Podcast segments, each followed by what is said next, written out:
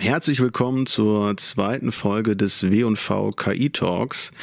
Mein Name ist Max Fleig und mir gegenüber sitzt Manuela Pauker. Sie ist bei W&V Themenverantwortliche für Social Media und Media. Ja, hallo Manu, schön, dass du heute dabei bist. Hallo Max, schön, dass ich da sein kann. Sehr cool. Ja, also wir haben ja heute ein äh, Schwerpunktthema, das ist Hyperpersonalisierung und ähm, wir werden gleich in einem Interview erfahren, ähm, was genau das eigentlich ist und äh, wie Marketer das eben auch einsetzen können und welche Rolle KI äh, dabei spielen kann. Und wir werden ein Interview haben mit Dr. Johannes Rippberger von der Kreativberatung Frog. Und wer den ersten KI-Talk äh, aufmerksam verfolgt hat, der weiß, dass wir nicht nur einen spannenden Interviewgast haben äh, jedes Mal, sondern auch uns den aktuellen Themen widmen, die gerade ähm, im Bereich KI und Marketing heiß diskutiert werden.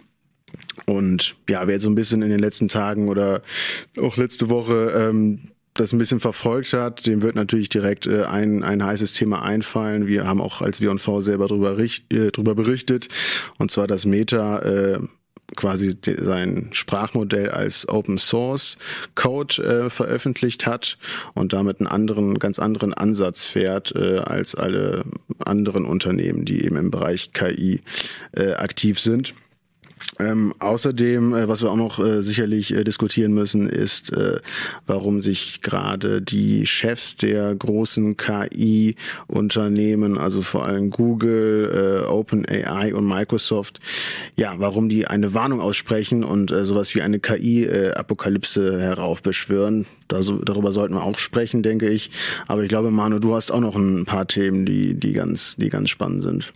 Ja, was ich äh, ganz spannend fand eigentlich in der letzten Woche ähm, ist, dass ein weiteres Produkt mit KI äh, produziert wurde. Ein Produkt, das es eigentlich gar nicht so gibt. Und zwar hat die Autovermietung Heycar mit äh, Hilfe von KI einfach ein paar Cabrios erfunden, die es gar nicht wirklich gibt. Also da waren die tollsten Modelle dabei, unter anderem auch uralte, also alte VW-Bullis, die plötzlich sich als Cabrio präsentiert haben vor einer Palmen-Meereslandschaft ähm, und die sahen echt gut aus. Also da könnte man durchaus äh, als möglicher Autokäufer denken, hey, warum gibt's das eigentlich nicht in Wirklichkeit? Mhm, total. Und ich denke, das ist, glaube ich, auch irgendwie gerade so, so ein, schon so ein Trend, also dass das Unternehmen ähm, gerade in der Kreation halt äh, KI einsetzen und ähm, wie du gerade sagst, ne, also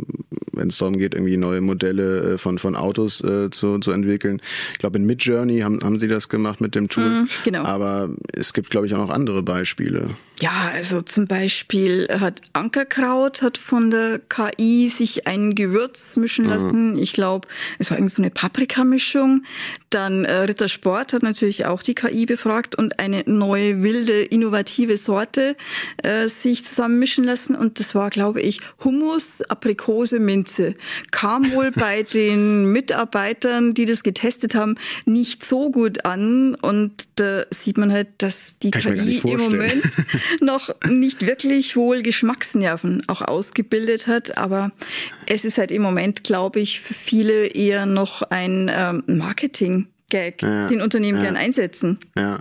Also schon, geht schon so in die Richtung PR-Case, würdest du sagen, was, was halt gerade den, den Einsatz jetzt von, von generativer KI da auch doch angeht? Ja, auf jeden Fall. Also man testet natürlich in den Unternehmen, was ist damit überhaupt machbar.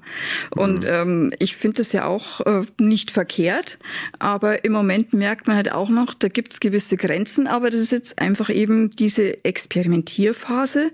Und es gibt ja auch äh, Beispiele, wo man sieht, da war vielleicht eine KI gar nicht so wirklich stark beteiligt. Ähm, McDonald's in Thailand mhm. hat angeblich von der KI sich ähm, Fried Chicken, so ein ganz beliebtes Produkt, nochmal neu irgendwie das Rezept designen lassen oder so. Und die Leute sind total drauf abgefahren. Und es war wohl nach ein paar Tagen äh, ein Riesenabverkauf.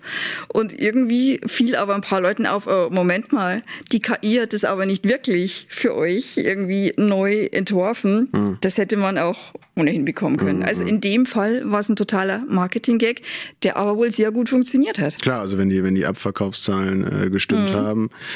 Ich glaube, ein paar Leute gibt's immer, die sich dann äh, auf Social Media über, über solche Aktionen beschweren. Ja, es ist halt jetzt auch die super Neuheit und ja. jeder will zeigen, hey, ich bin voll vorn mit dabei und der Trend äh, ist super und wir haben den nicht verschlafen. Ja, und da werden wir auf jeden Fall wahrscheinlich in den nächsten Monaten noch ein paar äh, Cases in, in, diese, in diese Richtung sehen, ob ja. jetzt beim Autodesign oder bei, bei Rezepten ähm, äh, ist. Also das ich glaube auch, es kommt sicher der Moment, wo das dann wirklich gute Ergebnisse auch sind. Mhm. Und äh, du kannst natürlich auch sehr geschickt damit einfach entweder die Leute auf ein Produkt heiß machen und ähm, oder eben einfach mal testen, käme das denn überhaupt an, ohne äh, im Vorfeld jede Menge Geld in die Entwicklung stecken zu müssen. Ja, ja.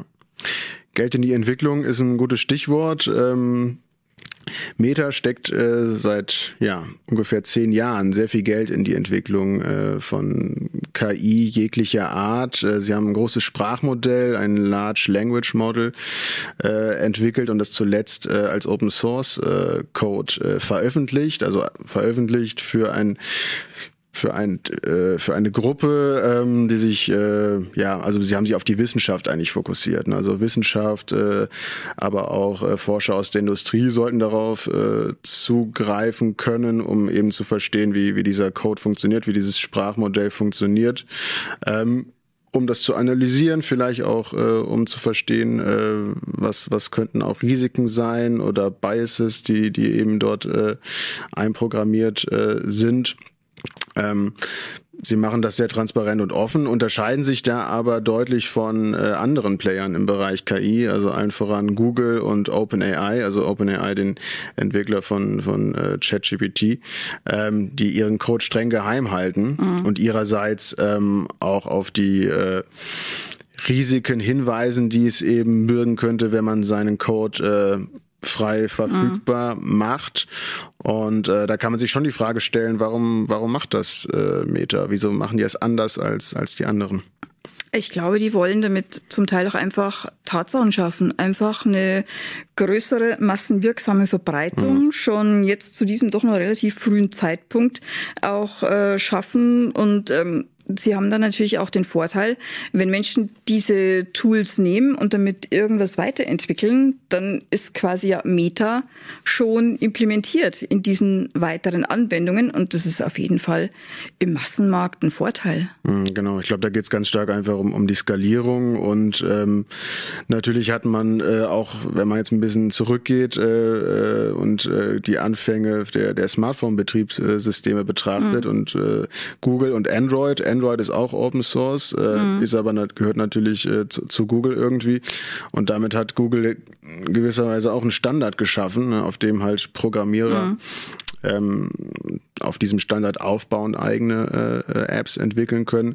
Und das könnte wahrscheinlich auch so ein Hintergedanke von Meta sein, ne? einfach einen mhm. Standard zu etablieren, ähm, der dann aber auf lange Sicht natürlich äh, gewisse äh, Skalierungseffekte mhm. auch Eben, auch du bringt, willst ne? ja die Verbreitung und es gab ja schon in der Vergangenheit öfter mal Beispiele, was passiert, wenn man vielleicht ein bisschen zu geizig mit den Lizenzen ist, wie zum Beispiel damals die äh, Videotechnik, Videorekorder. Mhm. Da gab es ja von Grundig und Philips dieses gemeinsam entwickelte System Video 2000, was eigentlich technisch super war, nur die wollten halt die Lizenzen nicht so freigebig weggeben und deswegen ist jetzt VHS wohl oder war ja, damals ja, zumindest. Guter Vergleich, guter, guter Vergleich ja. auf jeden Fall. Mhm. Und also ich glaube, für Meta ist es schon ein smarter Move.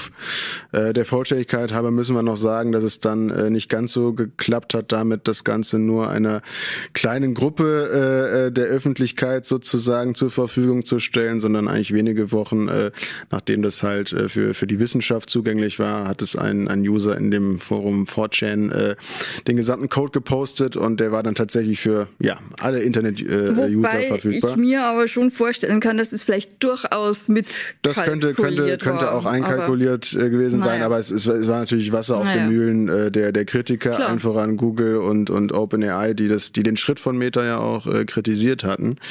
Ähm, und sie durften sich dann auch in, insofern bestätigt bestätigt fühlen, als dass äh, tatsächlich dann auch ja, User diesen, dieses Sprachmodell missbraucht haben, um auch gab äh, Inhalte auch zu gleich, produzieren. Die, äh, üble Fakes. Genau, es gab Fakes, es gab, es wurde benutzt, um, um Hassrede auch äh, zu verbreiten. Also klar, so, so ein Schritt, ich glaube, der, der ist schlau Meta, birgt natürlich mhm. aber äh, auch immer ein gewisses Risiko oder Kollateralschäden in dem Auf Fall. Auf jeden ne? Fall.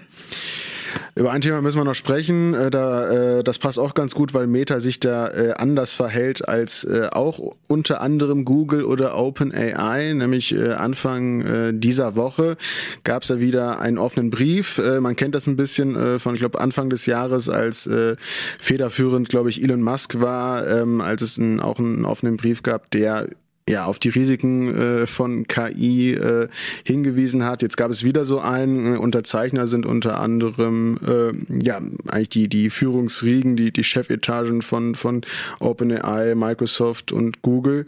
Und äh, sie waren da tatsächlich äh, ähm, davor, dass das ja eine große Gefahr sein könnte für die Menschheit. Und sie wählen da drastische Worte. Und wenn ich das mal äh, zitieren darf steht dort, das Risiko der Auslöschung durch KI zu entschärfen sollte weltweit die Priorität anderer gesamtgesellschaftlicher Risiken wie Pandemien und Nuklearkrieg haben.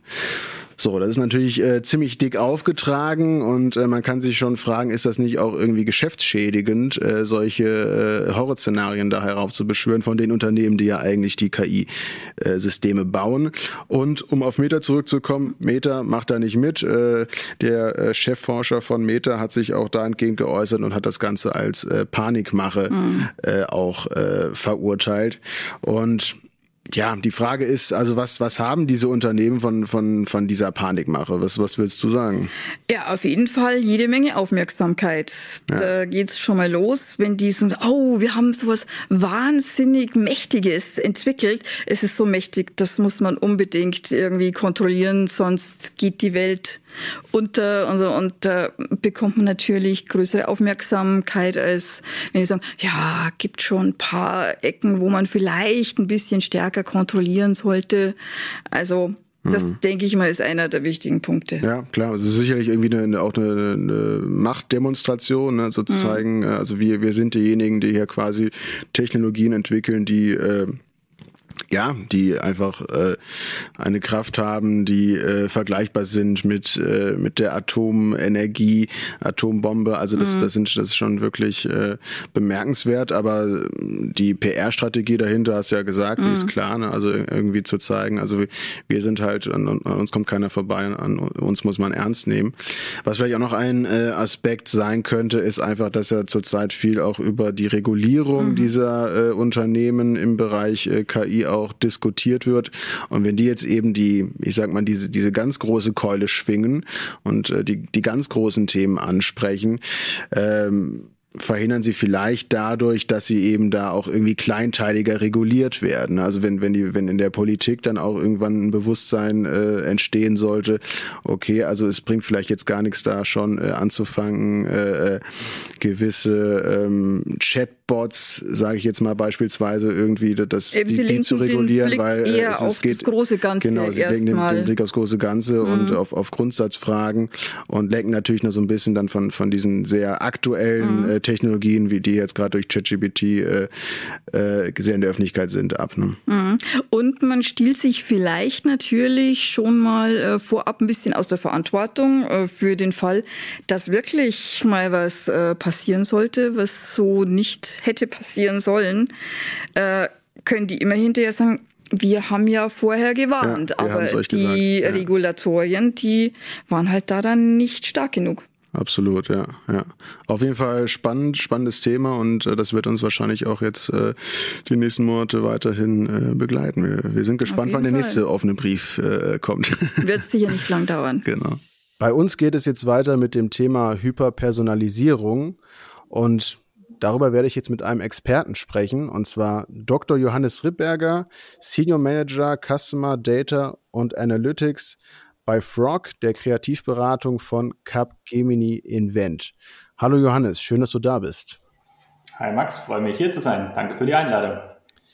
Ja, sehr cool. Lass uns über, Hyper, äh, über Hyperpersonalisierung äh, sprechen. Schwierig, schwieriges Wort, äh, langes Wort, ähm, wird sicherlich äh, durch KI auch ähm, beeinflusst werden. Vielleicht kannst du uns so ein bisschen abholen, was ist äh, damit eigentlich gemeint? Also was ist Hyperpersonalisierung und wie unterscheidet sich jetzt äh, diese Form von, ich sag mal, der einfachen Personalisierung, die ja schon eigentlich seit längerem im, im Marketing äh, Thema ist? Ja, absolut. Nee, du hast absolut recht. Ne? Das Thema Personalisierung ist für das Marketing jetzt keine neue Erfindung. Ich habe erst vor kurzem ein Video entdeckt von Jeffrey Bezos, damals noch Buchhändler, ne, wie er 1998 schon erklärt, wie sie bei Amazon eben personalisiert Recommendations ausspielen. Und wenn wir ehrlich sind, sind auch die Prinzipien, die er da erklärt, immer noch gültig. Ne? Du überlegst, was ist deine Zielgruppe, was weiß ich über den Kunden, bildest daraus Hypothesen und versuchst daraus dann Aktivitäten abzuleiten, die du überprüfst. Ne? Also sagen wir mal, dieses Produkt wäre in der Region, in der der Kunde lebt, besonders gefragt. Also spiele ich ihm eine Recommendation aus und probiere dann mit RB-Testing und einer Kontrollgruppe. Letztlich führt das zu den gewünschten Effekten, die ich mir davon verspreche. Und wenn wir ehrlich sind, hat das auch immer noch Gültigkeit. Aber warum reden wir heute von Hyperpersonalization? Weil diese ganzen Facetten, es gibt einfach neue Bedarfe, sich über Personalisierung Gedanken zu machen. Jeder von uns sieht ungefähr 10.000 Werbemessages am Tag, wenn man in den zunehmend digitalen Customer Journeys unterwegs ist. Das heißt, da herauszustechen und sich auch wirklich in einem Relevant Set von einem Kunden wiederzufinden. Das heißt, dass er wirklich auch erkennt, das ist eine Werbemessage, die spricht mich an, die betrifft mich. Dieser Bedarf ist jetzt nochmal viel größer geworden, da wir durch Corona ja noch viel mehr auf digitalen Kanälen auch unterwegs sind. Dazu kommt noch die, der Bedarf, sich damit auseinanderzusetzen, weil die DSGVO ja auch neue Anforderungen gestellt hat, wie wir als Unternehmen mit Kundendaten arbeiten sollen. Dann gibt es noch die Facette, dass äh, Cookieless Future ansteht. Das heißt, die klassischen Wege zu personalisierter Kundenansprache, wie ich ein persönliches Banner ausspiele, funktionieren auch nicht mehr so, wie es mal war. Mhm. Jetzt als Unternehmen eben mir viel mehr Gedanken machen muss, wie kann ich meine Daten, die ich über den Kunden habe, dann auch wirklich dazu nutzen. Und da spielt KI natürlich eine ganz, ganz signifikante Rolle. Das heißt, die Hyperpersonalisierung ist für uns das, was wir sehen im Bereich digitale Channels, die halt viel mehr Realtime, Echtzeitinteraktion ermöglichen, wo viel mehr auch auf KI basiert und ich damit dann eben auch zu einer Welt komme, wo ich noch wesentlich individueller als, sage ich mal, einen E-Mail-Header jetzt anzusprechen und sagen, Max, das ist deine, wir haben hier ein tolles Angebot für dich, sondern es geht wesentlich personalisierter und die Angebote können noch wesentlich zugeschnittener werden auf jeden der Touchpoints. Und das ist eigentlich das, wo wir von Hyperpersonalisierung dann an der Stelle sprechen und halt nochmal eine Differenzierung sehen zu dem, wie eigentlich bis jetzt Personalisierung gedacht wurde. Mhm. Vielleicht kannst du noch mal ein bisschen detaillierter erklären, wo genau dann KI letztendlich äh, am Werk ist. Also sind es einfach die schieren Datenmengen, die ohne KI nicht zu verarbeiten wären oder an welcher Stelle ist, ist genau KI dann in, im Einsatz?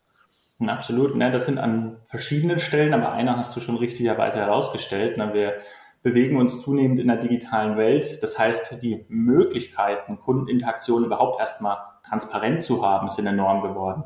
Aber auch das, diese ganzen Daten äh, zu managen, sicherzustellen, dass ich die richtig miteinander verknüpfen kann, dass ich überhaupt auch zusammengehörige Daten identifizieren kann. Da spielt KI eine Rolle. Dann aber natürlich auch bei der Nutzung dieser Daten, wo ich dann gemeine Segmente bilden kann. Da werde ich analytisch vorgehen müssen, um zum Beispiel Churn Prediction durchführen zu können. Okay, welche Kunden sind aus meinem Kundenstamm laufen Gefahr, äh, dass ich sie gegebenenfalls bald nicht mehr in meinem Kundenstamm habe und muss sie gezielt ansprechen. Und dadurch, dass wir so viele Daten haben und auch so viele verschiedene Kunden haben ähm, und deren Interaktionen, ist es eben eine besondere Herausforderung, die nur noch technologiegestützt geleistet werden kann. Und da setzen wir dann, wird das dann besonders eingesetzt. Einerseits die Daten zu verknüpfen, andererseits sie dann wieder so sinnvoll einzusetzen, dass ich eine Aktion daraus ableiten kann. Mhm.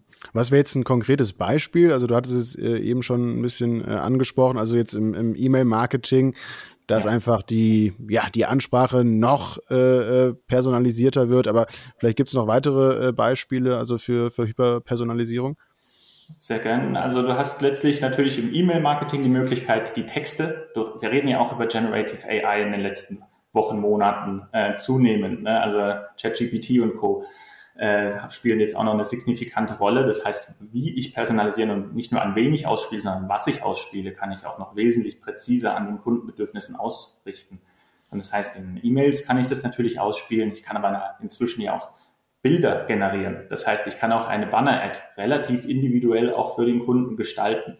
Sind wir noch am Anfang, da werden wir uns noch weiterentwickeln müssen, insgesamt auch diese Potenziale noch mehr auszunutzen. Aber letztlich spielen allein in diesen Formen der Kundeninteraktion das eine signifikante Rolle. Ich kann aber auch KI dafür einsetzen, im Customer Service beispielsweise Winning Strategies zu identifizieren, ein Sentiment von einem Kunden zu identifizieren. Das heißt, Sentiment, wie fühlt er sich gerade, mit wem, wie muss ich den idealerweise ansprechen, um zu einer Zufriedenheit zu kommen. Ich kann mit KI gestützt dem Sales-Personal äh, Trigger mitgeben, was wäre für diese Person gerade gegebenenfalls ein relevantes Produkt, was ist aber auch ein relevantes Offering, wenn ich auch über die Preissetzung gegebenenfalls und Discounts und ähnliches spreche. Also es gibt eine große, große Spanne, ähm, wie dieses Thema KI im Bereich personalisierte Kundenansprache eingesetzt werden kann. Mhm. Spannend.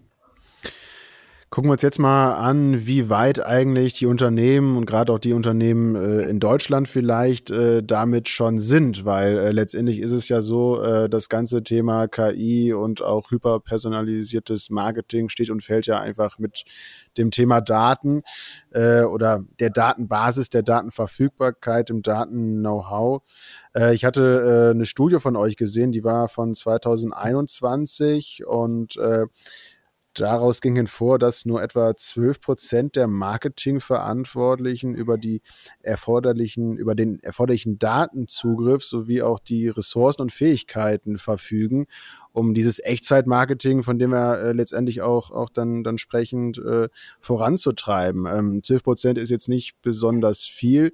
Äh, hat sich das jetzt in den letzten zwei Jahren äh, etwas äh, nach oben geschraubt, etwas verbessert? Äh, wie ist da so deine Erfahrung?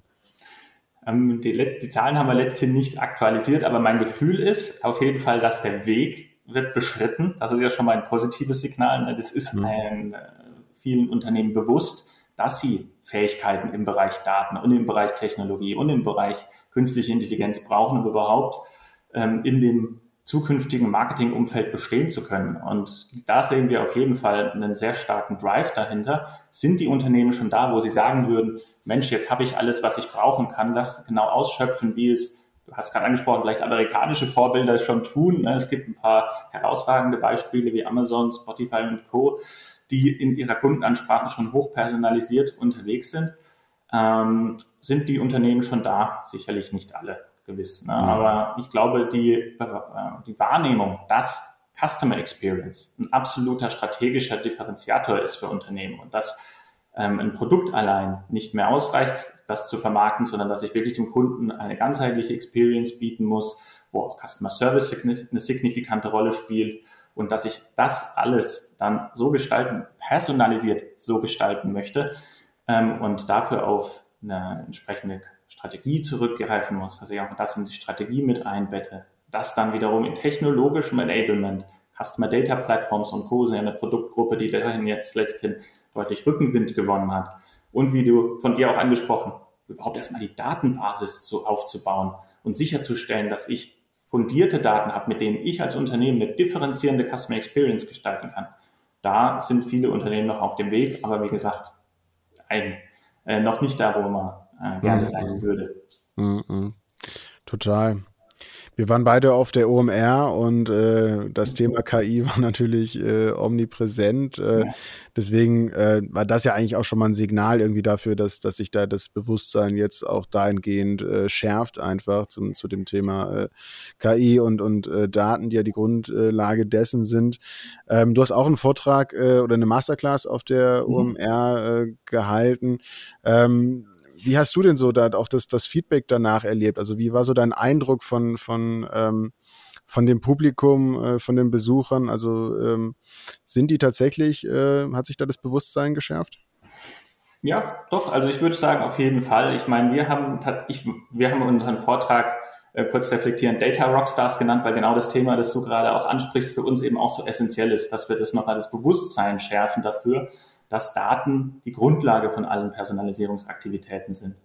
Und tatsächlich, du hast auch angesprochen gerade, eine KI war über vielfach draufgestaltet, das Thema Daten und Grundlagen schaffen weniger. Deswegen, da haben wir uns mhm. gefühlt ein bisschen differenziert.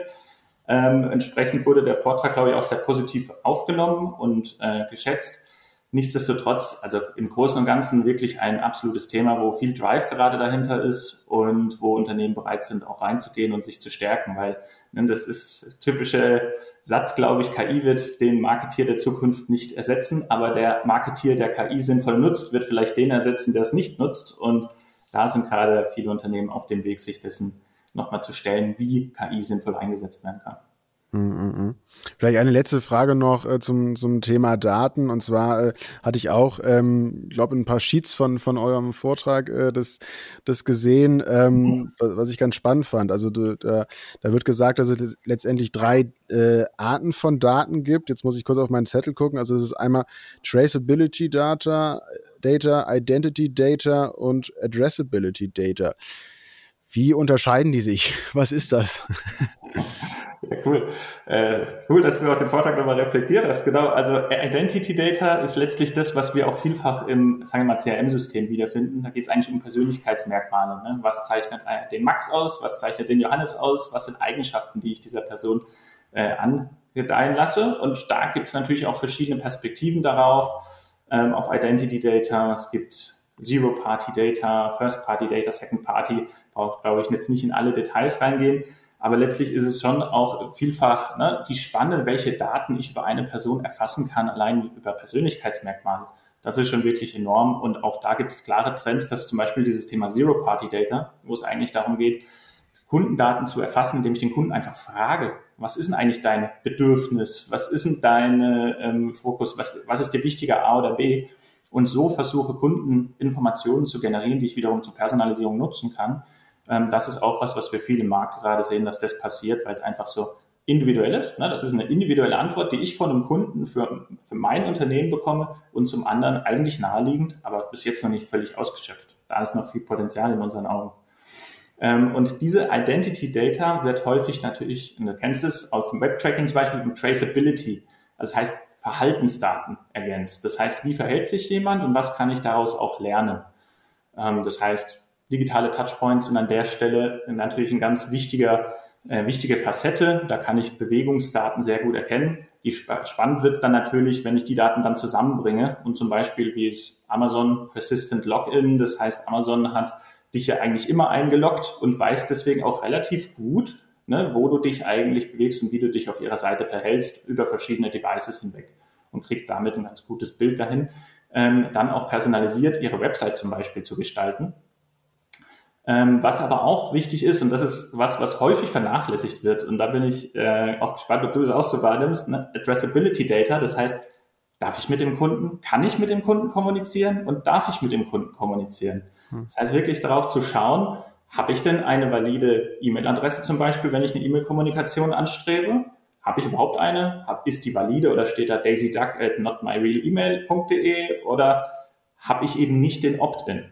Darf ich den Kunden nicht kontaktieren? Und das ist was, wo einfach die Frage auch häufig nicht beantwortbar ist, wenn wir mit Unternehmen sprechen. Mit wie vielen eurer Kunden könnt ihr denn eigentlich kommunizieren? Und das ist aber natürlich das A und O, weil letztlich nur ein Kunde, mit dem ich kommunizieren kann, kann ich persönlich ansprechen und mit dem kann ich dann auch eine Beziehung aufbauen. Mhm. Und entsprechend sind diese drei Facetten, die Identity Data, die persönlichen Merkmale, die Traceability Data, die Verhaltensmerkmale und aber auch die Addressability, also die Ansprechbarkeit eines Nutzens, so, eines Kunden so wichtig, um überhaupt Personalisierung umsetzen zu können. Und das haben, bezeichnen wir eben als die Data Foundation, um hyperpersonalisierte Experiences gestalten zu können. Mhm. Ich glaube, das Thema Consent ist da natürlich auch äh, ja. sehr relevant, ja. ähm, was mich auch zu quasi und der letzten, aber auch sehr spannenden Frage bringt. Ne? Also natürlich ähm, ist es so, dass ja wenn jetzt ein Unternehmen sehr viel über die Präferenzen eines Menschen weiß, ähm, kann das vielleicht sogar auch zu, zur Abwehr äh, bei Konsumenten äh, führen und oder wirkt sich vielleicht sogar negativ auf, auf die Markenwahrnehmung aus. Also ich glaube, Unternehmen müssen einfach äh, aufpassen, nicht creepy zu sein. Also je mehr sie über, äh, über äh, die Ver Verbraucher wissen. Ähm, deswegen Thema Consent äh, ganz wichtig. Ähm, aber was, was müssen Unternehmen eben noch machen, um halt da eben nicht äh, so rüberzukommen, als äh, wüssten sie alles und der Verbraucher will das eigentlich gar nicht? Ja, das ist wirklich eine spannende Frage, weil diesen Effekt der Überpersonalisierung, nenne ich es mal, ne, das ist ja diesen mhm. Creepiness-Effekt, den, den sieht man viel, auch wenn man sich ein bisschen mit Studien beschäftigt. So 75 Prozent sagen, ich habe es schon mal erlebt, dass ich überpersonalisiert wurde, dass ich mich gefragt habe, woher wissen die das und warum sprechen die mhm. mich jetzt auf diesem und jenem Wege an? Und es gibt ja nichts Schlimmeres für ein Vertrauen von Kunden in Unternehmen, wenn sie sagen, was machen die eigentlich mit meinen Daten? Ne? Ich bin so offen und teile Informationen und dann werden die verkauft, vielleicht, damit mich jemand anderes ansprechen kann oder eben dann dafür eine Marketingansprache genutzt, die weit über das hinausgeht, was ich äh, als persönlich noch wertschätzend empfinde. Und da ist es unseres Erachtens und unserer Learnings nach ganz wichtig, dass man eben auch Transparenz schafft. Ne? Zum einen, wenn man eine Opt-in gewährt, was möchte ich mit den Daten dann auch tun, dem Kunden das aufzuzeigen und zum anderen dann eben auch zu schauen, wenn ich eine persönliche Ansprache gestalte, wie personalisiere ich das? Wenn ich eine Banner habe, muss da wirklich der Name rein oder reicht es, wenn ich so einen, ich nenne es mal einen passiv, passiv personalisierten Teaser setze? Ach, das ist doch das Fahrzeug, das ich neulich konfiguriert habe. Das sind doch die Schuhe, die ich mir neulich angeschaut habe. Als mhm. dass ich sage, Mensch, Max, guck mal hier, das ist doch der Schuh, den du dir neulich angeschaut hast. Das wird es dann für den Kunden etwas drüber vielleicht und er mhm. entwickelt eine Resilienz gegenüber dieser Wahrnehmung und entwickelt sogar negative Gefühle. Und es gibt auch Studien, die dann wirklich sagen, wo fängt das an und wo hört das auf? Ne? Und ein Thema, wo ich vielleicht nochmal darauf hinweisen möchte, ist Facial Recognition scheint so ein Thema zu sein, wo Kunden, wenn ich zum Beispiel in den Laden reingehe und sofort eine automatisierte Ansprache sagt, Welcome Johannes, uh, welcome to our store, salesperson will be with you to discuss, da, da, da, da, hm. ähm, dass das äh, für viele total drüber ist. Ne? Also da beginnt dann Creepiness, wenn es dann, ähm, wenn ich es nicht mehr kontrollieren kann in einer gewissen Form. Und wenn ich als Nutzer das Gefühl habe, meine Daten sind nicht mehr unter meiner Kontrolle, sie gasieren da draußen rum und werden für Sachen genutzt, die nicht in meinem Sinne sind, da wird es dann zu viel. Und da scheint dieses Thema der in-Store Facial Recognition wirklich was zu sein, was für viele Nutzer zu weit geht. Mhm, mh. Verstehe, ist natürlich ein plakatives Beispiel, aber ich glaube grundsätzlich, dass äh, einfach dieser Balanceakt, den Unternehmen da äh, fahren müssen, ne? also zwischen auf der einen Seite natürlich Personalisierung, auf der anderen Seite auch Datenschutz. Äh, das ja. wird uns äh, in den kommenden Jahren äh, sehr intensiv begleiten. Und ähm, wenn wir jetzt äh, das Ganze mal quasi von der positiven Seite sehen, äh, Stichwort VIP-Marketing, Beziehungsaufbau auch äh, für, von also zwischen Unternehmen und, äh, und Kunden. Ähm, was gibt es da so für Möglichkeiten? Ja, ich meine, was wir häufig sehen in, im Markt und es wirkt auch teilweise, wird, wird manchmal so wahrgenommen, ein bisschen altbacken, sage ich mal, VIP-Marketing slash Loyalitätsprogramme auch. Ne? Einfach zu sagen, okay, ich baue mit einem Kunden und ein Kunde und ein Unternehmen bauen eine Beziehung auf, darauf basiert, dass man sich gegenseitig gewisse Benefits zukommen lässt. Ne? Also der Kunde stellt Informationen zu sich zur Verfügung, vielleicht nutzt er die Karten, Karte des Unternehmens beim Einkaufen und gewinnt dadurch das Unternehmen neue Informationen zu dem Nutzer. Und der Nutzer gewinnt dadurch, dass er Rabattaktionen bekommt, vielleicht zu exklusiven Events eingeladen wird und damit eben das, die Beziehung zwischen Nutzer und Unternehmen eben weiter gestärkt wird. Und da gibt es ganz tolle Beispiele, wie das im Markt sehr gut funktioniert. Und das ist ja nicht nur ähm, dann, sage ich mal, Personalisierung ist ja nicht nur was für den E-Commerce und für digitale Players, sondern ich darf mal zwei Namen nennen, die ich besonders charmant finde. Ne? IKEA mit seinem IKEA Family Programm macht es sehr umfassend. Starbucks hat ein saustarkes Loyalitätsprogramm, wo es darum geht, wirklich mit einer App ich meine, die verkaufen Kaffee ne? und trotzdem schaffen sie es mit einer App mit über 400.000 personalisierten Messages, die an den Kunden ausgespielt werden, eine Beziehung aufzubauen, auf Basis derer dann wiederum ähm, nachhaltig für beide Seiten was bei rumkommt. Ne? Sie einen gewinnen Loyalitätspunkte, gewinnen dadurch Discounts, gewinnen Rabatte und die Unternehmen haben Zugang zu Informationen und zu, zu einer gezielten Ansprache. Und so kann dann Personalisierung eben auch dazu führen, dass beide Seiten gewinnen. Wir sind jetzt leider schon ein äh, bisschen am Ende unserer Zeit, aber lass uns gerne den, den Austausch äh, äh, fortführen. Und ähm, ja, vielen Dank auf jeden Fall, Johannes, für, für dieses äh, spannende Interview und äh, die Zeit, die du dir genommen hast. Vielen Dank, Max, und für die Einladung. Und ja, natürlich sehr gerne. Komme ich gerne wieder. Cool, danke dir. das war der W&V KI Talk für diesen Monat. Ich hoffe, ihr habt viel mitgenommen. Es hat euch ein bisschen Spaß gemacht. Auch dir, Manu. Auf jeden Fall. Äh, schön, dass du da warst. Ähm, es war echt äh, interessant, mit dir zu sprechen. Und ja, wir würden uns freuen, wenn ihr nächsten Monat äh, wieder zuhört und einschaltet.